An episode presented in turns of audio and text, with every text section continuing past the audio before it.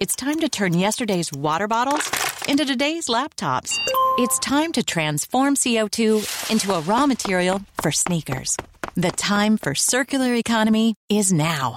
We're Covestro, and we're working round the clock to turn the future of materials fully circular. Because when it comes to helping our planet, there's no time to waste. Explore our steps to circularity at covestro.com forward slash circular hyphen economy.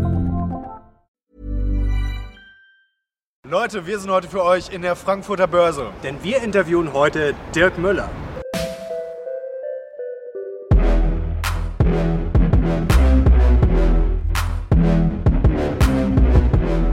Servus Leute und herzlich willkommen in unserem neuen Video. Die Jungs von der Mission Money sind back. Und heute jetzt zurück auf dem Frankfurter Parkett, Leute, hier mit Deutschlands bekanntestem Börsenexperten. Das kann ich mal ganz unbescheiden behaupten, nämlich Dirk Müller, Mr. DAX. Dirk, herzlich willkommen. Freut uns sehr, dass du heute bei uns zu Gast bist. Jetzt die erste Frage, Dirk. Dein Gesicht kennt ja in Deutschland, ich will nicht sagen jeder, aber sehr viele und bringen das sofort in, mit Aktien in Verbindung. Wie oft bist du jetzt schon im Supermarkt angequatscht, so nach dem Motto, na Dirk, äh, hast du einen, hast du einen Tipp für mich? Also das Ansprechen ist tatsächlich sehr häufig, aber bisher war das immer sehr, sehr positiv und freundlich und äh, solange das so ist, macht es auch Spaß. Was okay. ist denn eigentlich der, der beste Tipp, den du jemals für die Börse, an der Börse bekommen hast? ähm, der beste Tipp, den ich je bekommen habe, äh, war, ja, kann ich wirklich sagen, das war, oder einer der besten, war von meinem ehemaligen Vorstand Heinemann äh, vor vielen, vielen Jahren hier an der Börse. Ähm, ich glaube, da war noch das alte Jahrtausend drauf gestanden, ähm, mich mit Gold zu beschäftigen. Damals mhm. hatte ich von Gold keine Ahnung und es interessierte mich auch gar nicht. Und äh, dann habe ich, dann brachte er immer so eine 1 Kilo Goldmünze aus Australien mit hier an die Börse in so einem, in so einem Säckchen und mhm. sagt, guck mal, das hat mich dann begeistert und fasziniert, habe ich mich mehr mit beschäftigt. Und dann habe ich angefangen, Gold zu kaufen. Und das war, wie gesagt, dann so äh, Ende der 90er, Anfang 2000. Und wenn man mal schaut, was daraus geworden ist aus dem Goldpreis seitdem, äh, das war einer der besten Ratschläge, äh, die er mir gegeben hat. Also hast du das Säckchen heute auch noch sozusagen? Das habe ich auch heute noch. Okay, was ist denn jetzt außer Gold, was dir anscheinend gut gefällt, noch so ein Tipp für die Zuschauer da draußen, sagen wir vielleicht so eine Erfolgsformel? Oder was würdest du den Zuschauern da draußen mitgeben, so ganz kurz, knapp? Also wenn die Börse hier eines lehrt, und ich glaube, das hat jeder, der hier schon länger aktiv ist, mitbekommen, dann ist es Demut. Nämlich die Demut, dass du dann am meisten auf die Fresse bekommst, wenn du dir zu sicher bist. Wenn du glaubst, das kann überhaupt nur steigen, warum sollte dieser Markt fallen? Der kann gar nicht fallen. Das ist der Tag, an dem er einbricht und umgekehrt. Das mhm. heißt, ähm, das Schlimmste, was du machen kannst, ist keine Demut zu haben und zu glauben, du weißt, was passiert und du weißt, was als nächstes kommt. Das ist der mhm. Moment, wo du verlierst. Was hat sich denn eigentlich in den letzten Jahren aus deiner Sicht wirklich geändert an den Märkten, an der Börse? Es hat sich extrem viel verändert. Also in den frühen, früheren Jahren, meinen frühen Jahren an der Börse äh, und davor, war die Börse noch ein Ort mit einem wirklich wichtigen Auftrag. Äh, die Börse war der Ort, da kamen Leute hin, die Geld hatten, aber keine Ahnung, was sie mit machen sollten. Mhm. Und die anderen hatten eine tolle Idee, wollten eine Firma gründen und hatten aber kein Geld, das zu tun. Mhm. Und äh, die haben sich zusammengetan. Die haben das Geld aufgenommen von diesen Anlegern und haben damit die, ihr Unternehmen vorangetrieben. Das heißt, der Börsengang, wo mittelständische Unternehmen Geld aufgenommen haben, um sich zu entwickeln und Arbeitsplätze zu schaffen, das war die Aufgabe der Börse der Handel mit den gebrauchten Aktien hinterher, was wir jetzt heute machen, das war eigentlich nur nachgelagert, damit derjenige, ähm, der irgendwann mal wieder aussteigen will, eine Möglichkeit hat, äh, das zu tun. Aber dieser ständige Handel, schnell und hin und her, was wir heute haben, mhm. äh, das ist eigentlich nicht Aufgabe der Börse. Die Börse sollte Geld vermitteln an Unternehmen. Das tut sie aber so gut wie gar nicht mehr. Es ist ein Selbstzweck geworden, ein bisschen wie Casino. Wie beurteilst du das? Und welche Konsequenzen hat das für äh, ja, die Anleger da draußen, mhm. unsere User auch? Ich, es ist spannender geworden. Für die Zocker ist es ein Paradies geworden. Es ist ein, ist ein Casino geworden. Mhm. Und es ist am Ende vollkommen egal, ob ich auf Bitcoins, Dogecoins, äh, auf, auf den Sonnenuntergang oder auf irgendeine Aktie wette. Ähm, wenn man sich anschaut, wenn hier Aktienkurse von guten Unternehmen, namhaften Unternehmen, innerhalb von wenigen Tagen um 10, 15, 20 Prozent hoch und runter springen, ohne mhm. dass bei diesem Unternehmen irgendwas passiert ist, dann heißt es doch, dass die Aktienkurse zu 90 Prozent der Zeit falsch gewesen sein müssen. So, mhm, und früher okay. war es so, die Kurse waren über lange Zeiträume, im ganzen Tag, manchmal auch mehrere Tage, unverändert, weil bei Unternehmen nichts passiert ist. Der war auch eine zwei Stunden Börse, weil man hat heute Siemens gekauft und war dann für ein paar Monate darin investiert. Da ist nicht ständig alle zwei Minuten was Neues passiert. Und äh, das hat es ruhiger gemacht und dadurch waren die Leute auch viel investierter in, in Aktien. Viel mehr Leute hatten Aktien, mhm. viel mehr Unternehmen, Versicherungen hatten Aktien, mhm. weil es ein langfristig vernünftige Investition in ein Unternehmen war und keine wilde Spekulation auf ein paar Stunden. Und das hat sich total verändert. Ähm, die Zocker sehen ihren Vorteil drin, die langfristigen Investoren ihren Nachteil drin. Naja, so muss ich das selbst raussuchen. Kannst okay. du vielleicht da noch ganz kurz aus dem Nähkästchen plaudern, du früher als Händler, wie das so ganz knapp, wie das gelaufen ist? Ja, war eine super Situation hier natürlich. Da ist auch noch einer von den alten Haudegen. äh, der ist auch noch hier aktiv und der kennt das noch. Und äh, wir standen hier eben auf dem Parkett. Es gab keinen äh, Handel per Computer, sondern alles wurde noch auf Papier gemacht. Und ähm, die Makler auf dem Parkett, die haben hier in den, in den Buden außen rum gestanden. Am Telefon hatten da ihre Kunden dran. Mhm. Und wenn was passierte, sind die losgespurtet. Dann rannten die quer übers Paket, schlitterten einmal an und brüllten irgendwas, was sie kaufen oder verkaufen wollten, um schnell zu sein. Mhm. Und äh, wenn besonders was los war, ich erinnere mich an die Situation, als, äh, als die äh, Fusion und Übernahme zwischen Dresdner Bank Allianz stattgefunden hat, die Allianz die Dresden übernommen hat. Und ich habe gerade beide Aktien äh, in meinem Buch gemacht und mhm. alles lief über mein Buch. Da kam der ganze Markt auf mich zugerannt und jeder wollte bei mir kaufen und verkaufen. 50 Mann brüllten da auf einen ein und das musste man irgendwie handeln. Hat einen riesen Spaß gemacht, natürlich ineffizient ohne Ende im Vergleich mhm. zu heute. Ähm, früher war nicht alles besser. Es hat seine Vorteile gehabt. Es war dadurch ähm, äh, auch mehr Schutz für die Anleger. Ganz einfach, mhm. warum? Wenn du Makler bist und du arbeitest hier und ich bin Makler, du hast deinen Kunden, ich habe meinen Kunden. Du willst kaufen, mein Kunde will verkaufen. Dann reden wir miteinander. Mhm. So, und dann sehen wir beide zu, dass wir einen fairen Preis für jeweils für unseren Kunden bekommen. Ich versuche dich nicht zu bescheißen, du versuchst mich nicht zu bescheißen, um jetzt mhm. den besten Kurs zu haben. Warum? Weil du willst mit mir die nächsten fünf Jahre auch noch Geschäft machen. Wenn Sonst du mir den Scheiß erzählst, handle ich mit dir kein Stück mehr, mhm. dann bist du raus aus dem Geschäft. Und das heißt, dieses Zwischenmenschliche, okay, das, da, weg. das hat dazu geführt, dass auch ein Schutz der Kunden hinten dran stand, mhm. stattfand. Das war ein Schutz für die Kunden. Und okay. das ist heute weg. Ein Computer hier in Frankfurt, dem ist scheißegal, ob der Computer in New York auf ihn sauer ist oder nicht. Jetzt gucken wir mal so ein bisschen in die Zukunft, Dirk. Ähm, viele Ökonomen sagen ja, äh, ähm, dass halt die Börsen sich in den nächsten Jahren möglicherweise etwas langsamer, gemächlicher, äh, vielleicht sogar schlechter entwickeln. Äh, Schlagwort New Normal, also niedrigeres Wachstum, niedrigere Zinsen, möglicherweise auch äh, eine Stagflation. Wie beurteilst du das? Also ich glaube, wir bekommen hier alles, aber ganz bestimmt keine Beruhigung der Situation. Ganz im Gegenteil. Okay. Wir sehen momentan einen extremen Optimismus in den Märkten. Die ja. Absicherungsniveaus, also da, wo sich große Anleger, Profi-Anleger absichern, das vor fallenden Kursen, ist auf dem niedrigsten Stand, den wir jemals an den Börsen hatten. Ja. Das heißt, da ist überhaupt keine, keine, keine Ängste da. Ähm, wir haben extreme Bewegungen in den letzten Jahren gesehen, aufwärts im Moment. Und ähm, wir können sicher sein, dass die nächste große Welle, wenn sie kommt, sehr schnell und sehr heftig werden wird. Also ich glaube nicht, dass wir jetzt so ein New Normal, das Spröpfel jetzt vor sich hin bekommen, mhm. äh, sondern ich glaube, das ist eher die Ruhe vor dem Sturm. Mhm.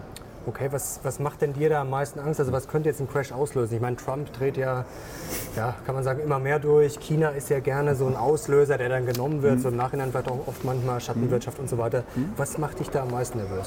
Gut, wir, wir, lassen mal die ganzen geostrategischen Themen, die Gefahrenherde, die wir im Mittleren Osten haben und so weiter, mhm. lassen wir mal außen vor, auch Nordkorea. Interessant, dass die Krise auch gar kein Thema mehr ist, ne? aber mhm. das ist ein Randthema. Tatsächlich auf wirtschaftlicher Seite ist das größte Gefahr, die wir haben, in der Tat ist angesprochen China. Mhm. China ist die größte Blase, die die Weltwirtschaftsgeschichte jemals gesehen hat. Klar, das ist eine gute Basis hier unten drunter. Das ist dieses Wachstum war da. Mhm. Aber über diese normale gute Entwicklung in China hat sich eine unvorstellbare Blase drüber gesetzt, äh, in der Erwartung, was da alles kommt. Okay. Und diese Blase läuft so lange, solange die Zinsen in der Welt, in Amerika, in Europa niedrig sind. Warum? Mhm.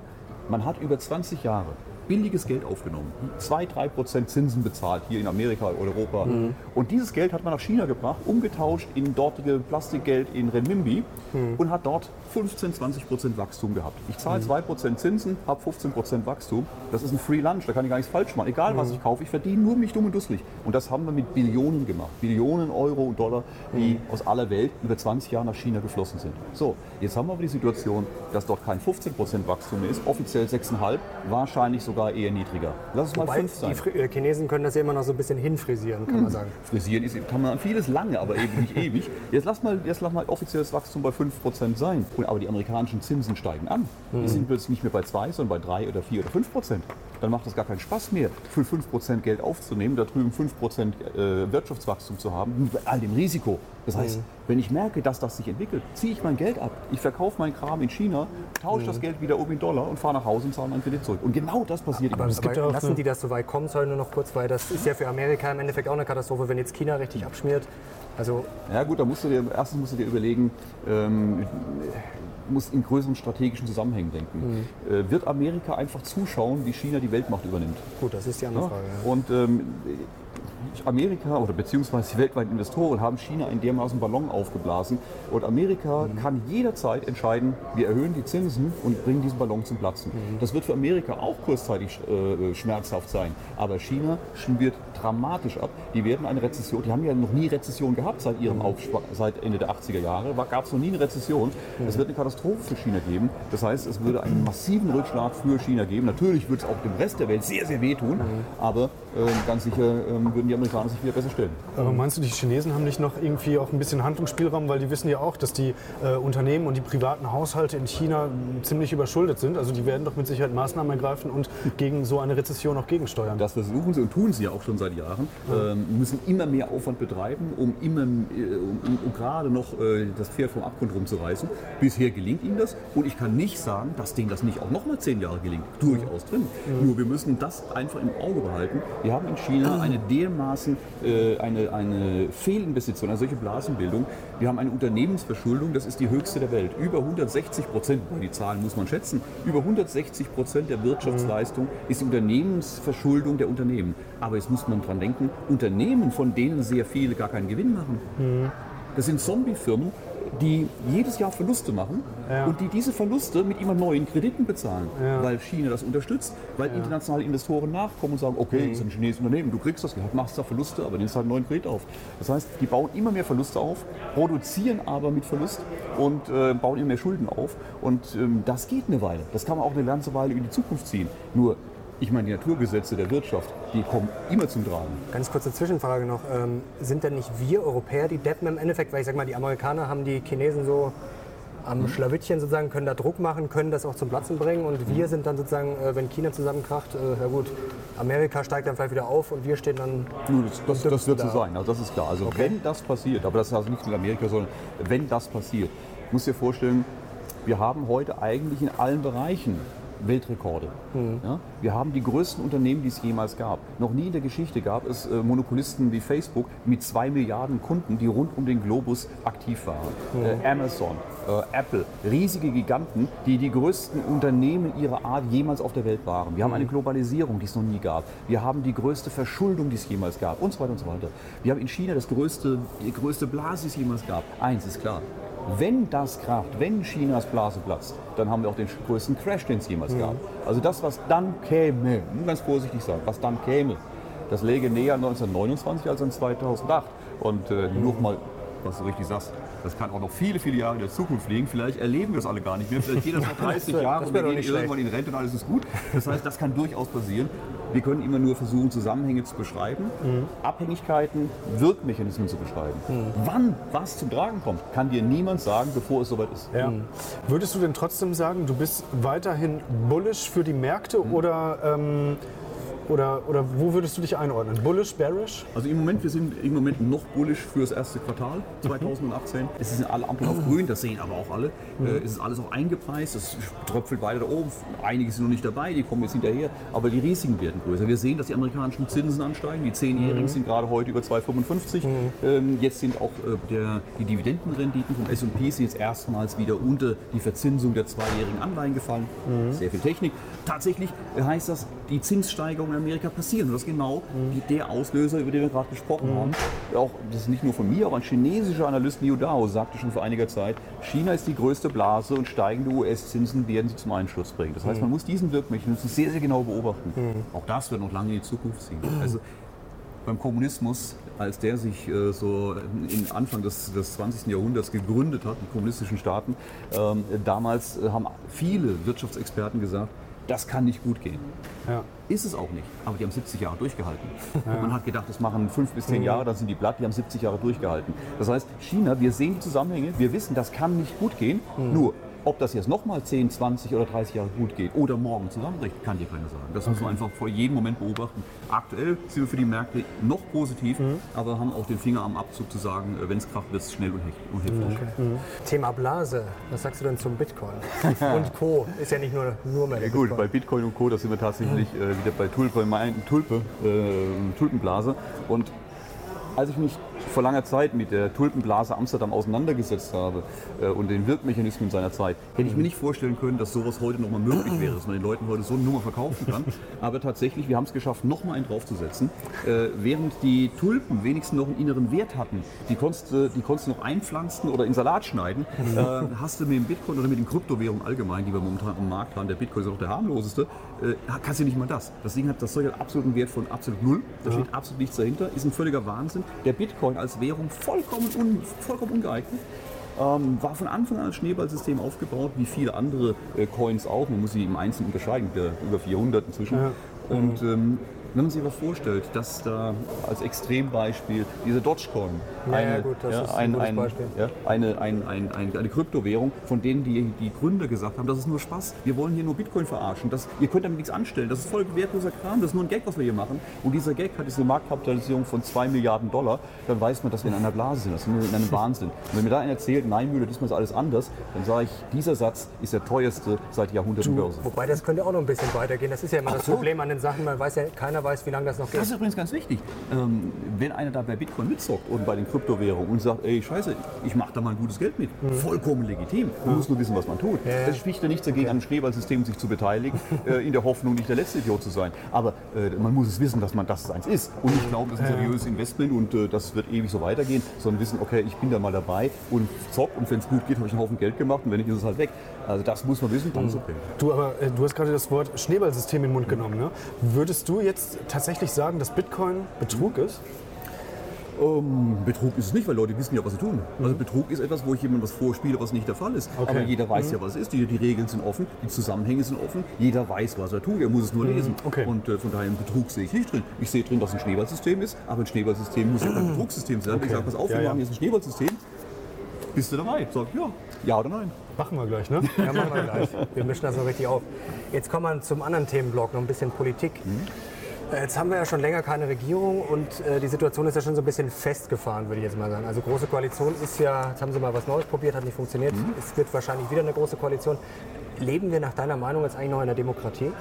Ich glaube, wir haben nie in der Demokratie gelebt. Also nicht in dem, was wir uns in der Demokratie vorstellen. Ähm, was wir haben und bei dem, was ich jetzt beschreibe, beziehe ich mich gar nicht mal nur auf meine Beobachtung, sondern äh, das, genau das, was ich jetzt beschreibe, hat äh, Kotenhove Kalergi. Das ist der Gründungsvater der Europäischen Union, der den ersten Karlspreis empfangen hat.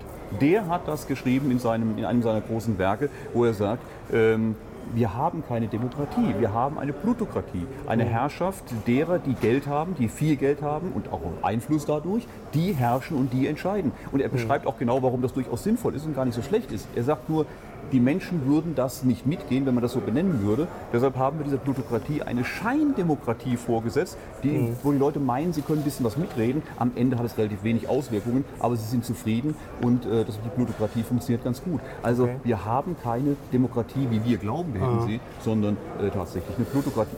Gefährlich wird es deshalb, weil wir inzwischen nicht nur eine Plutokratie haben, sondern diese Plutokratie ihre Macht so erweitert hat, dass wir inzwischen bei einer Kleptokratie angelangt sind.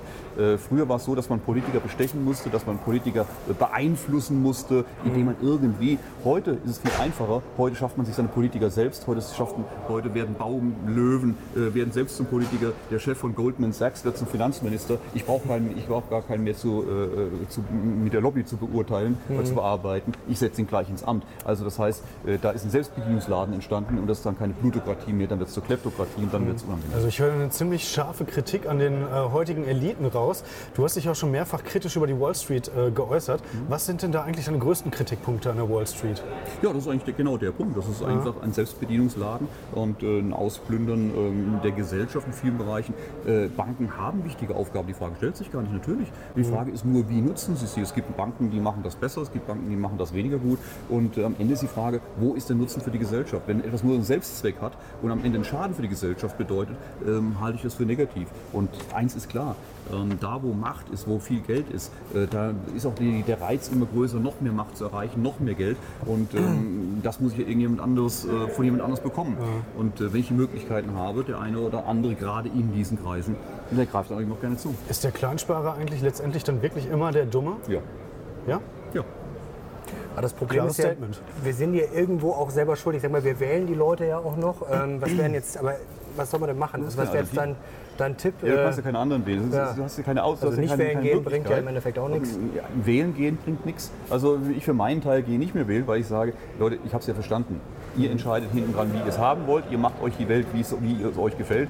Ähm, ihr macht es so, dass bei uns genug hängen bleibt, dass wir nicht auf die Barrikaden gehen. Und dann ist gut. Ich habe es ja verstanden. Aber ich muss das Affentheater nicht mehr mitmachen, indem ich äh, auf Knöpfchen drücke, die hinten links angeschlossen sind. Anders gesagt, in Kommunalwahlen hat das durchaus noch eine andere Bewandtnis. Okay. Also wenn ich meine, in meinem, meinen Gemeinderat wähle oder, oder auf dem Landtag möglicherweise noch, mag das noch eine andere Ebene sein. Aber in dem Moment, wo es auf die große Politik geht, äh, die großen Themen ändern wir überhaupt nicht. Es geht, ich habe gerade vorliegen eine Studie äh, eines Princeton-Professors, äh, der über 20 Jahre Entscheidungen, politische Gesetzgebung in den USA wissenschaftlich analysiert hat, mit über 1700 Gesetzgebungen und hat dabei untersucht, welchen Einfluss die Interessen der breiten Masse der Gesellschaft, die Wünsche dieser Gesellschaft auf eine Gesetzgebung hat, ob sie zum Gesetz wird oder nicht oder verhindert wird oder nicht. Ergebnis war, dass es überhaupt keine Rolle spielt, was die Masse will. Es hat null Auswirkungen, ob ein Gesetz gesetzt wird oder nicht. Gleichzeitig hat er untersucht, wie es bei den Top 10 Prozent der Eliten ist, deren Interessen haben eine maximale Auswirkung darauf, ob etwas zum Gesetz wird oder nicht zum Gesetz wird. Das heißt, da haben wir einen wissenschaftlichen Beweis genau für diese These. Aber es ist keine These, wir können es im, im Alltag überall erleben. Nochmal, es ist aber auch gar nicht schlimm, es funktioniert ja so halbwegs gut, nur wir müssen uns lösen davon, dass wir echt eine Demokratie hätten. Die wird es auch nie geben. Also, wenn man durch den Hamburger Hauptbahnhof läuft und in die Gesichter guckt, da wird so manchmal der Moment kommen, wo du sagst, ich will nicht, dass der mitentscheidet. Trumps Steuerreform ist eigentlich auch wieder ein gutes Beispiel für. Absolut. Kleptokratie.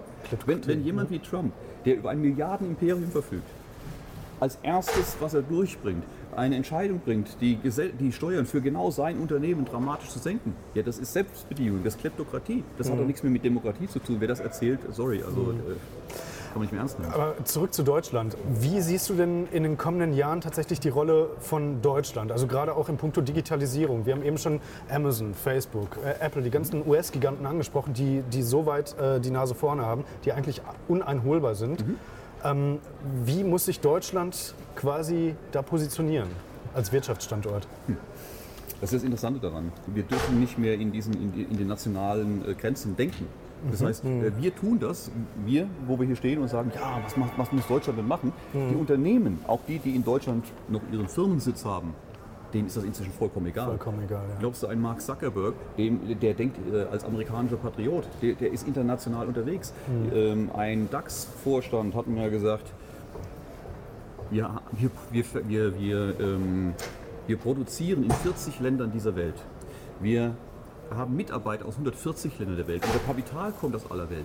Die Tatsache, dass wir zufällig unseren Firmensitz noch aus geschichtlicher Zeit in Deutschland haben, mir ist scheißegal, ob ich Arbeitsplätze in Deutschland schaffe oder ob ich die irgendwo im Ausland schaffe und Know-how hier oder dort ansiedle. Wir sind internationaler Konzern. Und so geht es den meisten Konzernen. Dem kleinen mittelständischen Bäcker nicht. Dem bleibt nichts anderes übrig. Ja. Aber die, die, die, der Glaube, dass die große deutsche Wirtschaft, die große Industriewirtschaft oder auch die Politik, die ganz nah da dran ist, tatsächlich daran denkt, was muss Deutschland tun? Die Frage stellt sich nur noch bedingt. Wir denken auf ganz anderen Ebenen, wir denken auf internationalen Ebenen, auf europäischen Ebenen möglicherweise noch, aber ganz sicher nicht, nicht mehr nur für den Standort Deutschland. Okay, aber irgendwas muss ja trotzdem passieren, dass hier zumindest noch ein paar Arbeitsplätze bleiben, sonst stehen wir hier irgendwann zu dritt alleine und dann sind alle anderen abgehauen. Also da muss ja Deutschland schon auch was bieten.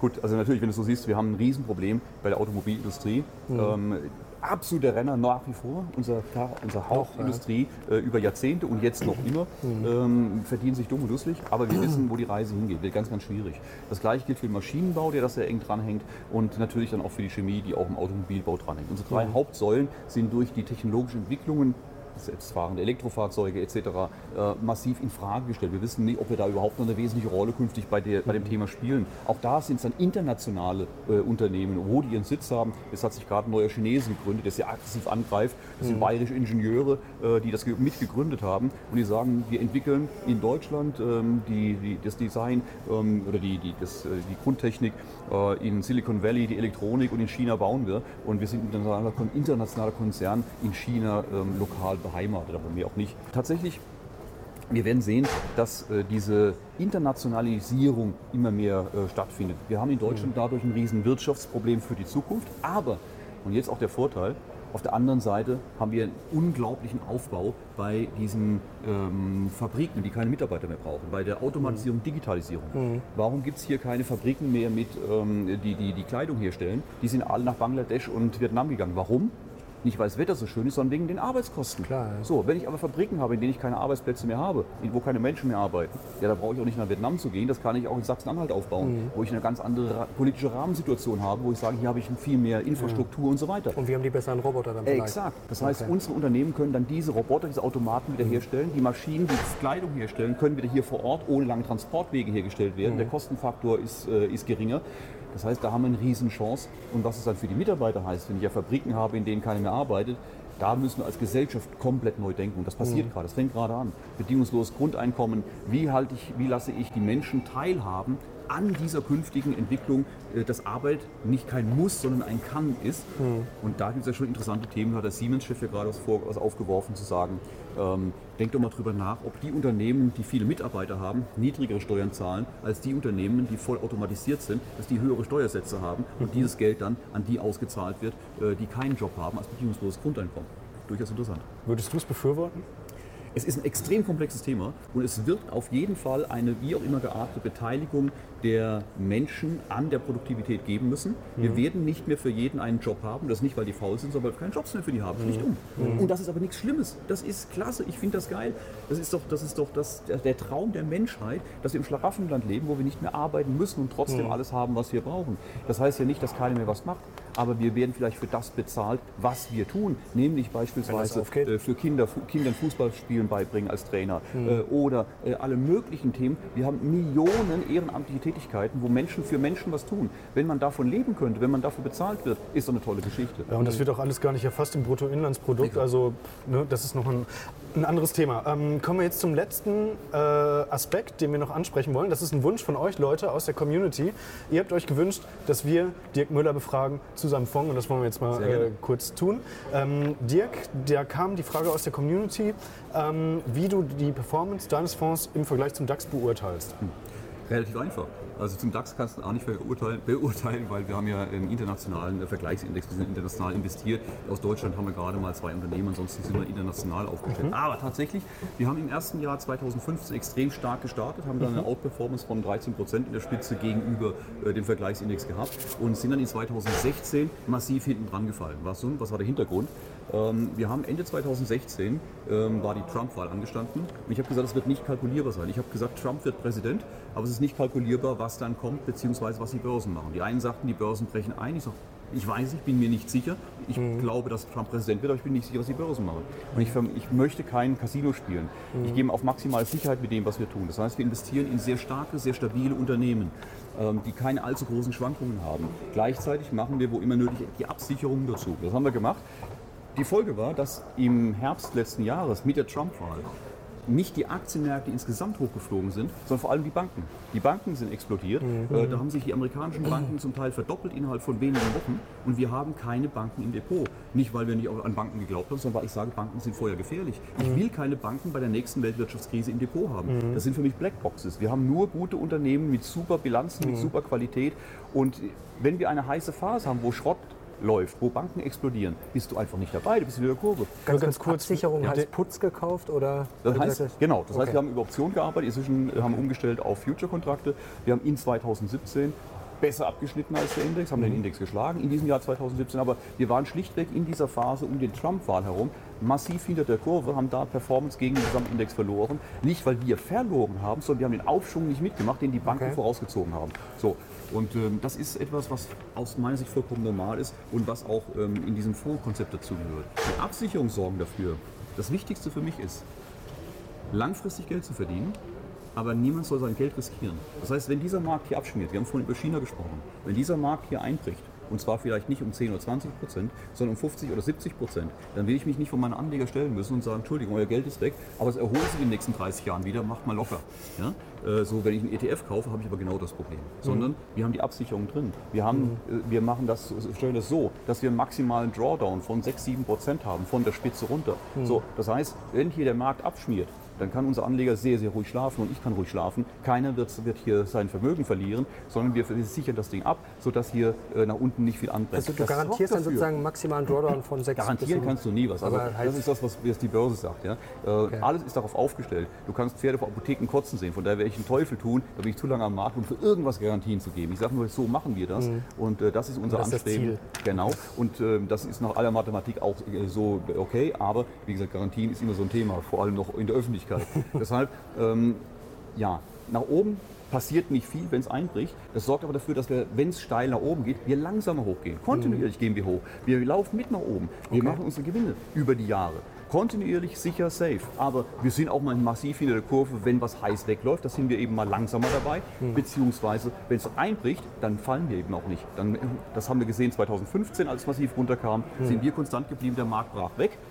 Und jetzt haben wir neulich gesehen, als es jetzt eben äh, 2017 mal runterkam an Börsen, wir sind stabil geblieben, sogar gegen den fallenden Trend leicht angestiegen, weil wir eine gute Auswahl hatten. So, im Moment sind wir wieder ein paar Wochen hinten dran, weil es gerade wieder Banken abschießen. So, lass die Banken kippen, sind wir auch wieder vorne. Zwei Fragen. Ähm, was ist denn eigentlich deine Benchmark? Ist das der MSCI? Und äh, nach welchen Kriterien suchst du Aktien aus? Was guckst du dir ganz genau an? Ähm, die Benchmark ist der MSCI World Value Net auf Euro-Basis, heißt Okay. Uh, also MSCI World Value heißt ein Index, der weltweit investiert. Tatsächlich hat der 60% USA-Anteil und dort nochmal 30% Banken. Also äh, ausgerechnet dieser Index ist sehr bankenlastig, äh, aber irgendeinen mussten wir nehmen und es gibt keinen, der dem entspricht, was wir machen, weil wir uns komplett von jedem Index lösen, sagen, wir machen nur das, von dem ich überzeugt bin.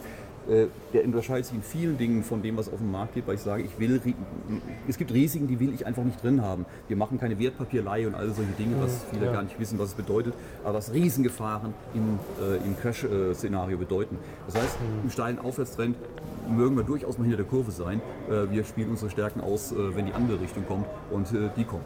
Ähm, Der MSCI, wie gesagt, MSCI World Value, wir rechnen die Dividenden mit rein, ganz sauber kalkuliert und natürlich auf Euro-Basis, wie der Anleger auch anlegt. Das Okay. machen wir. Was gucken wir uns an Ja. bei den Unternehmen?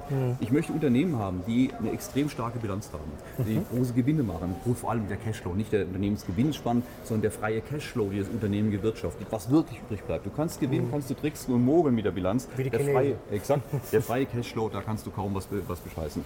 Ich möchte Unternehmen haben, das Wachstum hat, ähm, das eine Zukunft hat, das, das verständlich ist. Ich möchte Unternehmen haben, das ein Produkt ich verstehe, das ein Geschäftsmodell ich verstehe, kein Konglomerat. Wenn du Siemens anschaust, was ist ein Siemens? Was macht ein Siemens? Da muss sie jetzt zwei wissen Stunden erzählen, was sie alles machen. So, wie willst du das analysieren? Ja, wie, Soll ich jetzt analysieren, wie der Windmarkt läuft, wie, ähm, der, wie, der, wie, der, wie der Kraftwerksmarkt läuft, wie der Eisenbahn und bla bla bla. So Also altes Buffett-Credo sozusagen. einfache Unternehmen, die verständlich sind, äh, die einen Wassergraben haben, die, die, die Nummer eins oder Nummer zwei in ihrem Segment weltweit sind. Und ähm, das sind, wir achten extrem auf die Qualität, äh, fahren auch vor Ort, schauen uns die Unternehmen vor Ort an, sprechen mit den Vorstädten, schauen uns die Betriebe an, ähm, die Produktionsstätten. Also wo immer möglich holen wir so viel Information wie geht auch vor Ort, nicht nur am Bloomberg-Bildschirm. Und äh, von daher versuchen wir da wirklich auf sehr, sehr starke Qualität zu setzen. Das ist aber der, der Nachteil, dass solche Qualität explodiert nicht mal und bricht wieder ein, sondern das entwickelt sich kontinuierlich. Und wenn dann eben anderes heißes Zeug mal fliegt, was auch wieder wegbricht, dann bist du halt in der Zeit, siehst du blöd aus, wenn es wegfliegt und dann ich bin wieder nicht dabei. Ja, ja. Gut. Okay, verstehe. Äh, wie viel Einfluss nimmst du denn jetzt selber auf den Fonds? Bist du da jetzt, du hast gerade angesprochen, immer dabei? Oder? Absolut, ja. Also Okay. jede Entscheidung, die äh, der aktive Fondsmanager, während wir jetzt hier stehen, muss ja jemand sich um das Zeug kümmern, der sitzt jetzt direkt vor, vorne dran, der macht das aktive Fondsmanagement, ist ein absoluter Number Cruncher und arbeitet sich in, die tiefsten der Unternehmen rein. Ich kann Unternehmensbilanzen sehr gut lesen und analysieren, aber es gibt Punkte, da steige ich aus, wo der erst richtig anfängt. Und ähm, ich habe dann so ein bisschen dann den strategischen Überblick dazu, aber es gibt je keine Entscheidung, die wir nicht gemeinsam treffen, sei es die Absicherung reinzunehmen, sei es äh, Devisenabsicherung, sei es welche Aktie wir reinnehmen, ob wir aufstocken, ob wir reduzieren. Und wir machen sehr wenig aktives Trading, sondern wirklich lange in einem Unternehmen und investiert zu sein, möglichst über viele Jahre. Und das machen dann absolut direkte Abstimmungen. Also das ist nicht so, der gibt seinen Namen und das andere machen andere, sondern es ist wirklich äh, direkte Daily Doing. Ähm, du hast eben in einem Nebensatz schon mal ETFs erwähnt. Mhm. Jetzt ist es ja so, dass sogar Warren Buffett, der Altmeister himself, äh, ETFs über den grünen Klee gelobt hat neulich. So, warum sollten jetzt aus deiner Sicht die Anleger nicht in ETFs investieren? Oder Ich sie, nicht, sie sollen nicht in ETFs investieren, sondern nur auch da wissen, was sie tun. Ein ETF ist nichts anderes als etwas, was diesen Index da hinten äh, ziemlich genau abbildet. Nicht mehr und nicht weniger. Das heißt, solange das hochgeht, bin ich dabei und habe wenig Gebühren. Alles easy. Nur in dem Moment, wenn das Ding 50% abschmiert, ist mein ETF im gleichen Moment 50% weniger wert. Das war's. Da ist kein Fondsmanager, der sagt, oh, ich nehme mal Geld vom Tisch, oh, ich mache mal eine Absicherung, sondern dieser ETF geht eins zu eins Fahrstuhl. So, und wenn dieser Markt, wir hatten in den letzten Jahren oder letzten 20 Jahren, durchaus Einbrüche von 50 Prozent, von 70 Prozent. Ähm, denken wir an, denken wir an die Situation 1929. Da ging es um 90 Prozent runter. Und es hat 30 Jahre gedauert, bis es wieder erholt hat. Also immer diese Argumentation, naja, das steigt auch wieder. Nein, das ist nicht wahr. Wer, wer in den 80er Jahren in Japan investiert war und der, DAX, oder der Index, der Nikkei damals eingebrochen ist, der hat heute gerade mal die Hälfte seines Verlustes nach 30 Jahren, die Hälfte seines Verlustes wieder zurück. Äh, ich weiß nicht, ob es alle erlebt haben. Ne? Oder wie gesagt, äh, 1929 in den USA. Ja, 30 Jahre, bis der Index sich erholt hat. aber darf ich dir einen Gerne. ganz kleinen Einwand geben? Ja, mit. Also die Dinger sind ja trotzdem spottbillig, das kannst du ja nicht bestreiten. Und zweitens ist, wenn der Gesamtmarkt natürlich 30 Jahre nicht nach oben läuft, dann ist es ja auch schwer für einen aktiven Fonds dann da eigentlich mitzuverdienen oder überhaupt was zu reißen, nee, oder? das stimmt nicht. Das stimmt nicht. Und zwar gerade, wenn er aktiv ist. Er ist dann, ist es schwierig für ihn, wenn er direkt nur sich an Index klebt. Die meisten großen Fonds ähm, machen eben, um genau in diese Situation nicht zu kommen, in der wir auch sind.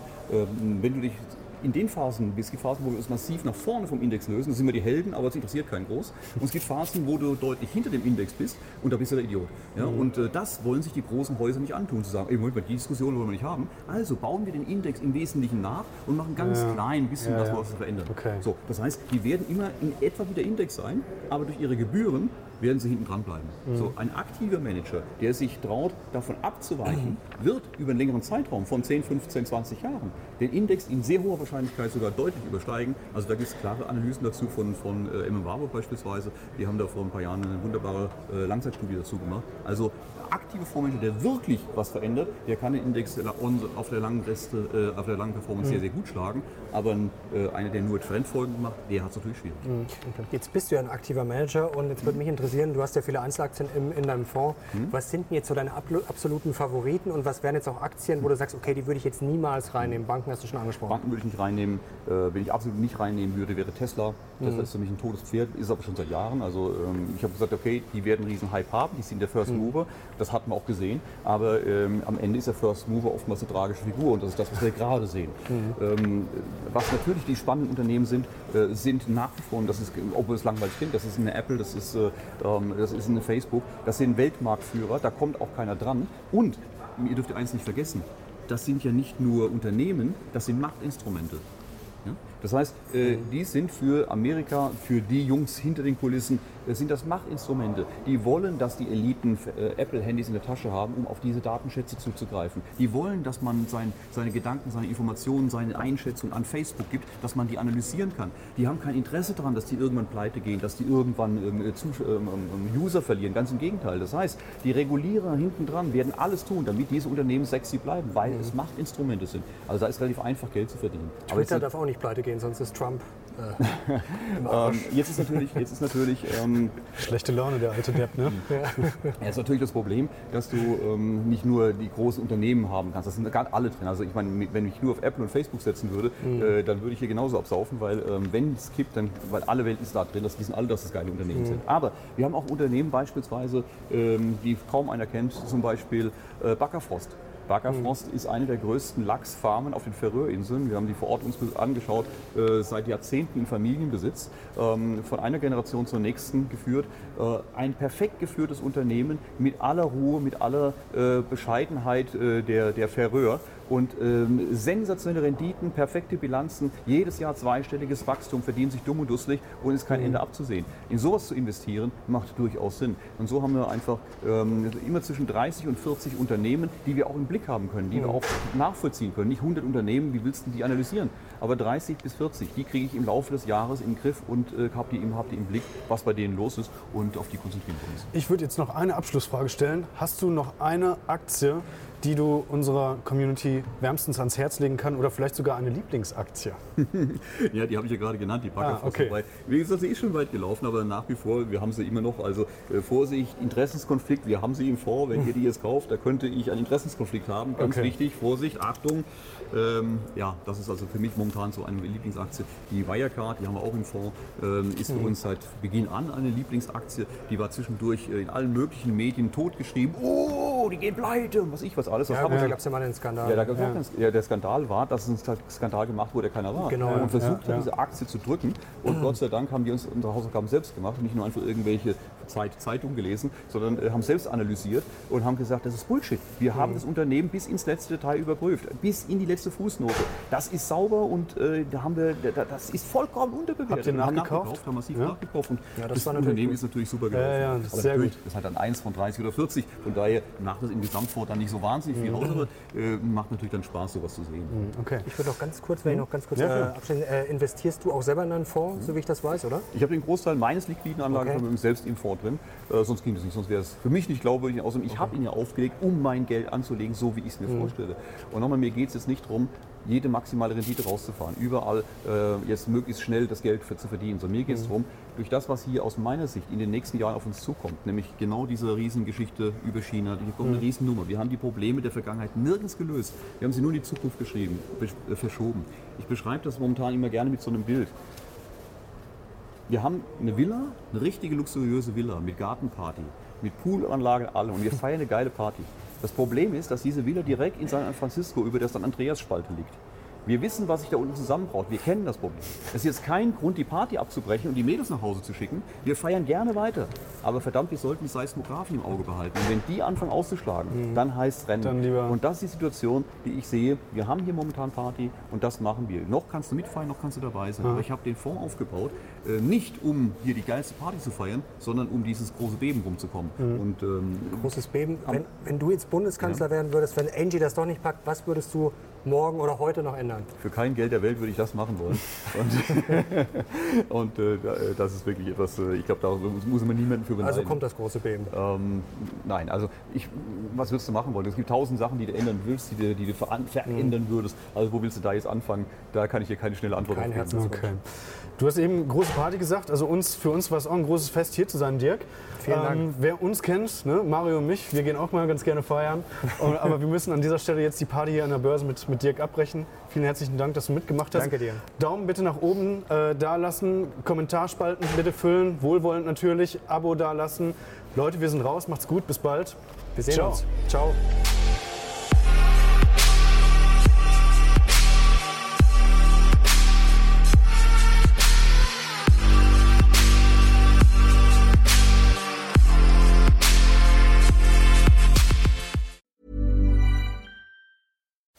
It's time to turn yesterday's water bottles into today's laptops. It's time to transform CO2 into a raw material for sneakers. The time for circular economy is now. We're Covestro, and we're working round the clock to turn the future of materials fully circular. Because when it comes to helping our planet, there's no time to waste. Explore our steps to circularity at covestro.com forward slash circular hyphen economy.